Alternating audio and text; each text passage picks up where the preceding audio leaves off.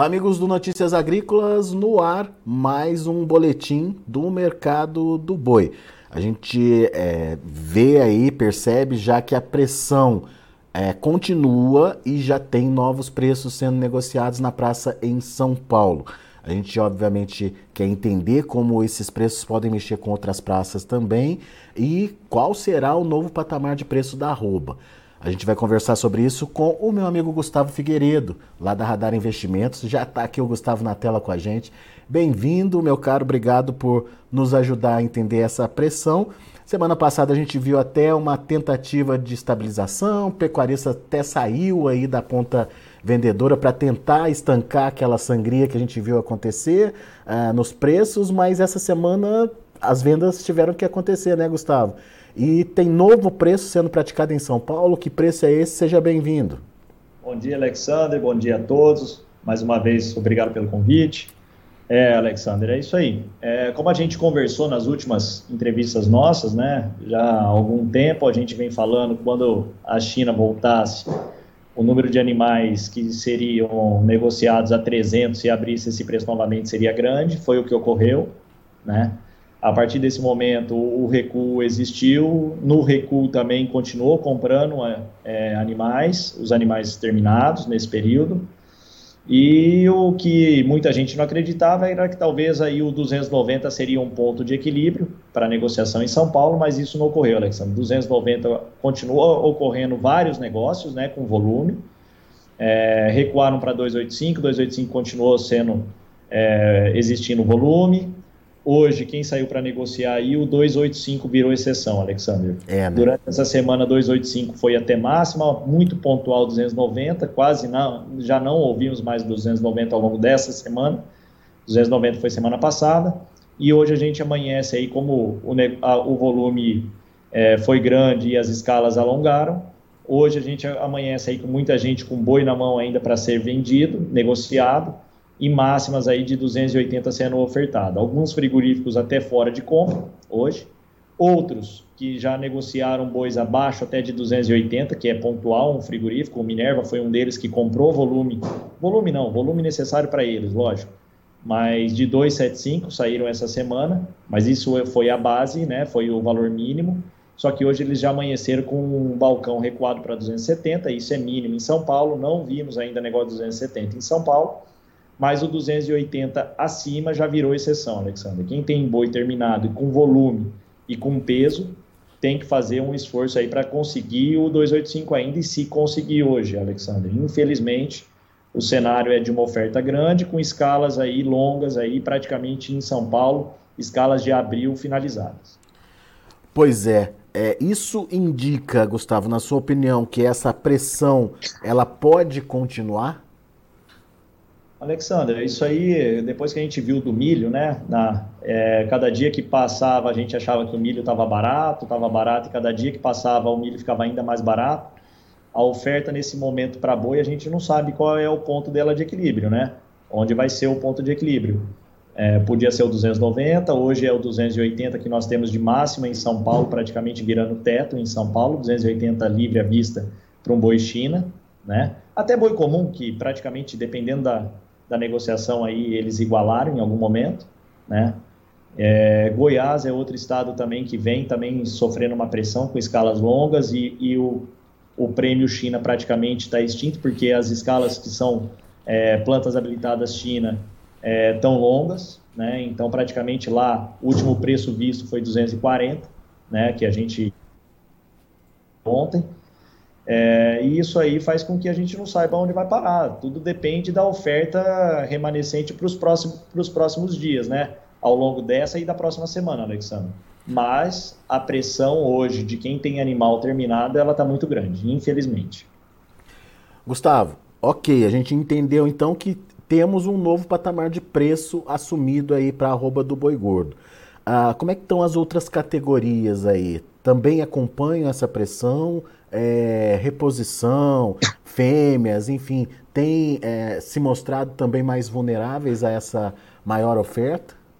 Vamos lá, como eu falei para você, eu sou o cara do preço, não sou muito da, da parte de confinamento, de custo de produção, né? Mas, Alexander, acompanhando os preços é, estabelecidos do ano passado para esse vigente.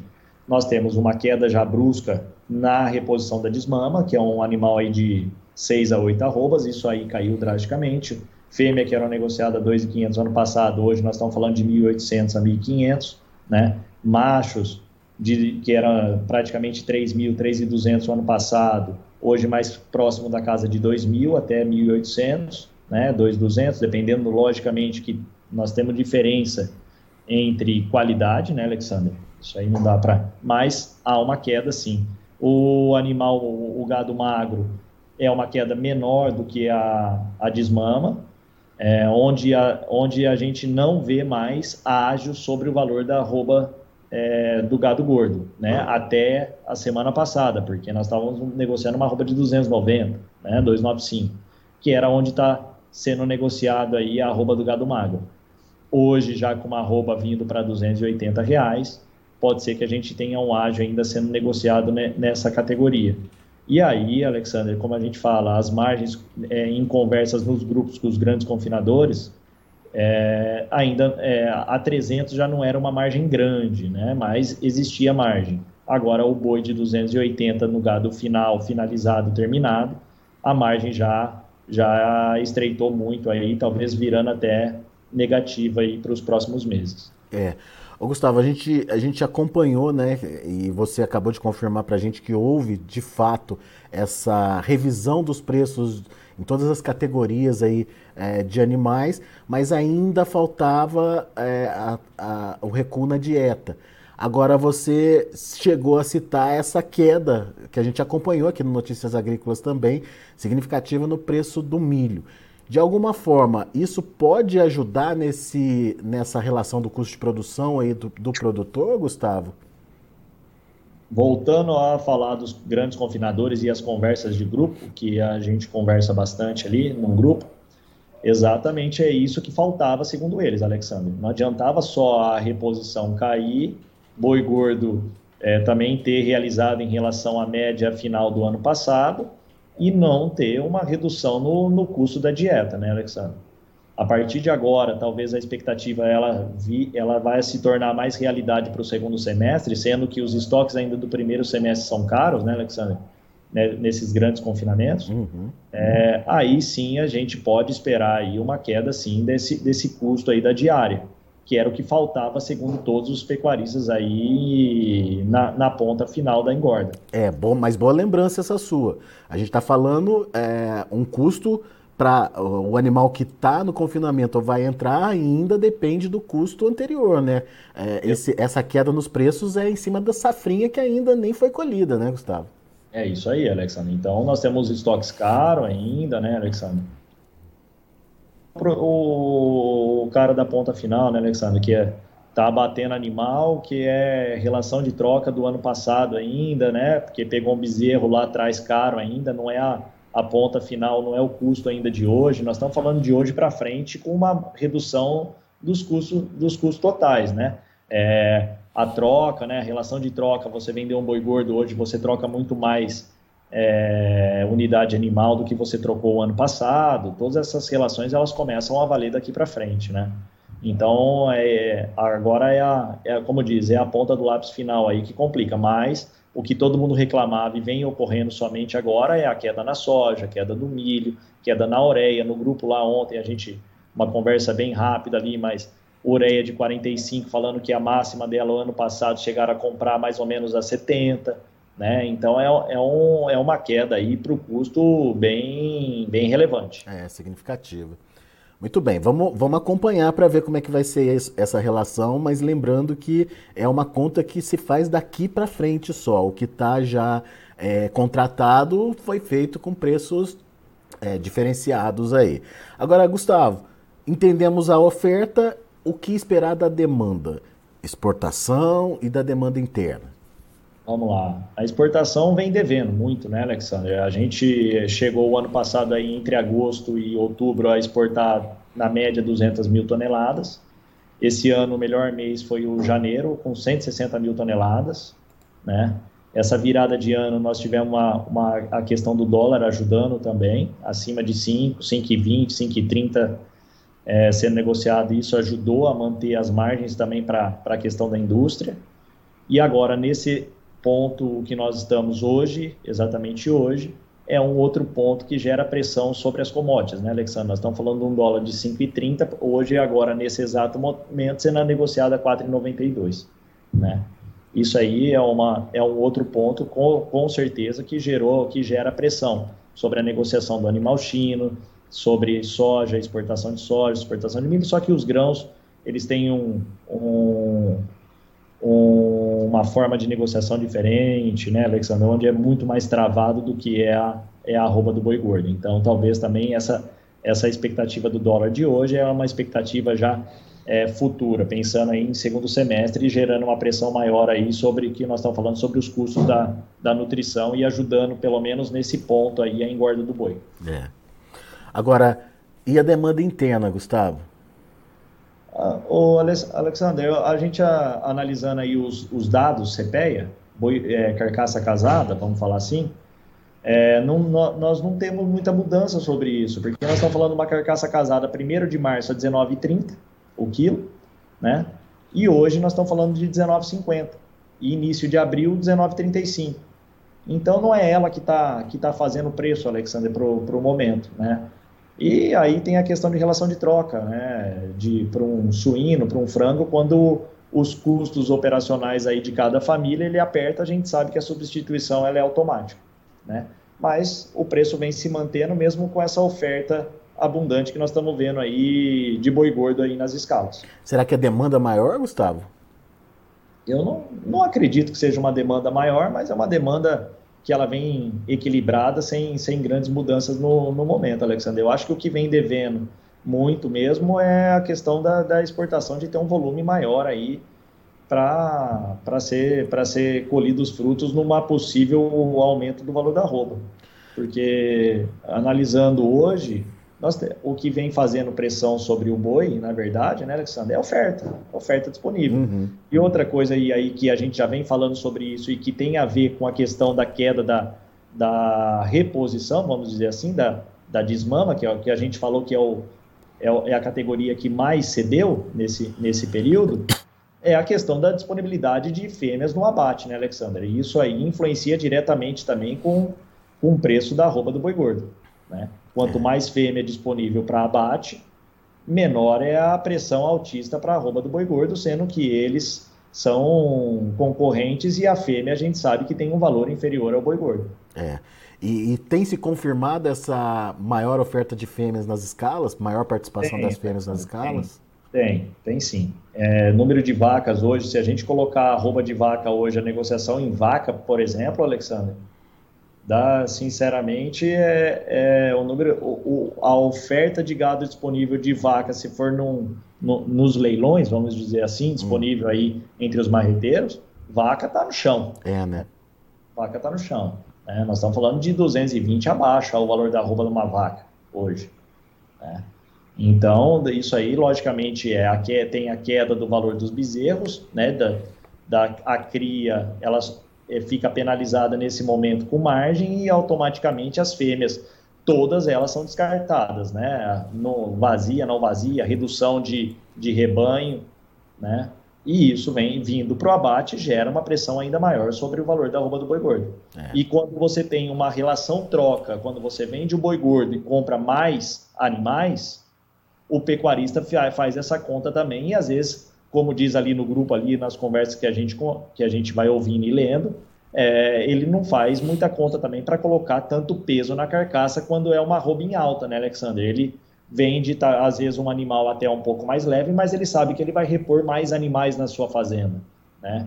Essa relação de troca, hoje, é uma conta que o pecuarista faz muito para poder saber se ele vende ou não o animal nesse, nesse momento mesmo de baixa, uhum. né? Então, às vezes, ele sai de um animal que já está ganhando menos, porque a curva dele já é descendente, né, a partir do momento que ele atinge um determinado peso, e repõe dois animais que ele sabe que com o tempo a pasto, ele vai fazer uma arroba barata, esse animal vai converter mais, ele tem mais peso para ganhar, uhum. e assim ele, ele, faz a venda, mesmo numa condição ruim de preço exato, nesse exato momento, pensando mas ele repõe mais futuro, animais né? dentro da propriedade. É, pensando no futuro, né, Gustavo? Enfim. Exatamente, pensando lá na frente. Quando é. você quando você repõe hoje um animal de oito arrobas aí, pensando que você vai abater ele só daqui um ano e meio, dois anos, né, Alexandre? Você tem tempo para o mercado se mercado evoluir, você tem tempo para o mercado futuro dar um preço para gerar margem para aquela sua arroba que você está colocando barato, né? Hoje, por exemplo, duas semanas atrás, a gente tinha um outubro na bolsa a 300 reais, né? E com volume negociado, 298. Hoje o outubro está saindo agora 289,40, mas ele chegou a sair hoje 285, né? É. Então, isso aí começa a não gerar margem para a produção, né, Alexander? Hoje, você, a gente olhar a tela, vamos travar, comprar gado e vamos travar, já não gera margem. Mas duas semanas atrás, às vezes, você comprar o boi magro na hora e, e vender, você tinha até uma margem aí implícita no, no negócio. Só que hoje é o outro custo que todo mundo, como fala, para que você precisa colocar nessa relação de margem, se está bom ou não também a sua, a, o seu negócio, é a questão da, dos juros né, muito alto, né, Alexandre? Pois é. Você embutir isso aí no seu custo para ver se vale a pena ou não você produzir. Outro problema aí que a gente precisa é, administrar, né, Gustavo? Portanto, planejamento, de novo, é a palavra-chave para essa safra onde é, o diferencial vai estar tá ali naquele, naquele planejamento bem feito, naquela eficiência que o produtor tem na hora de fazer a comercialização e até na hora de compor os custos de produção. Uh, esses dois momentos aí vão uh, fazer a diferença entre prejuízo e lucro, né, Gustavo? Alexandre, quando a gente tinha um negócio que só oscilava um, dois, três reais, era tranquilo a gente trabalhar sem gestão de risco utilizando o mercado futuro. Né? Hoje, quando a gente tem um negócio que oscila de 30 reais, dentro de 30, 40, 60 dias, se a gente não fizer gestão de risco utilizando o mercado futuro hoje, a gente fica muito à deriva, né? Então, assim, é igual grão. Grão, grão eles trabalham muito mais fixado, até para dois anos para frente e o boi o pessoal não fixa nem para os próximos dois meses, né? Então, se a gente pega aí, por exemplo, o que nós estamos falando sobre, sobre tempo, que é muito curto, na abertura China, é, em março, dia 20 e pouco de março, que reabilitou China novamente a exportar, o mercado futuro de abril, ele chegou próximo de 305, né?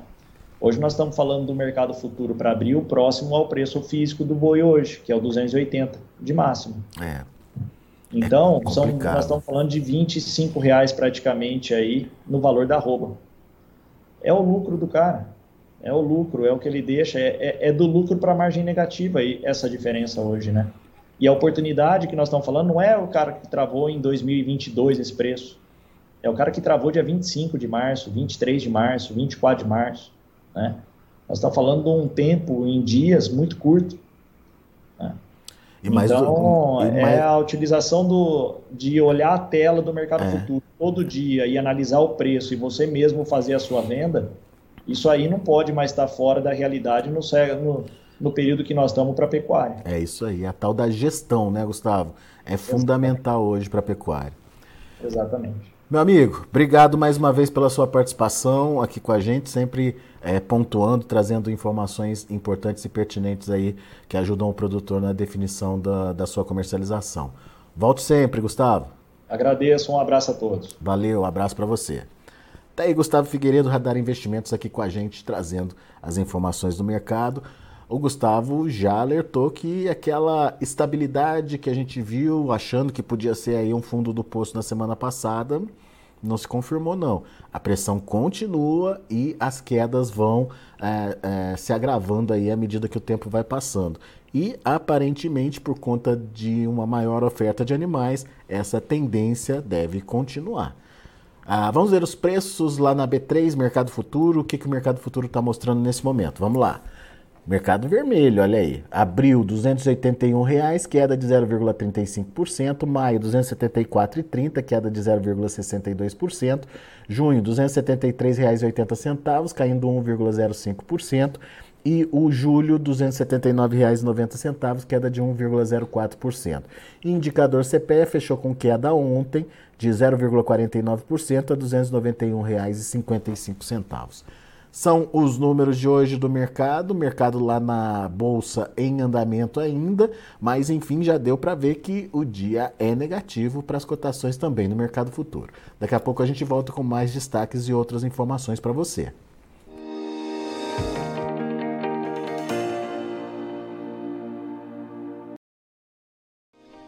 Se inscreva em nossas mídias sociais. No Facebook, Notícias Agrícolas. No Instagram, arroba Notícias Agrícolas. E em nosso Twitter, arroba Norteagri. E para não perder nenhum vídeo, não se esqueça de nos acompanhar no YouTube e na Twitch Notícias Agrícolas Oficial.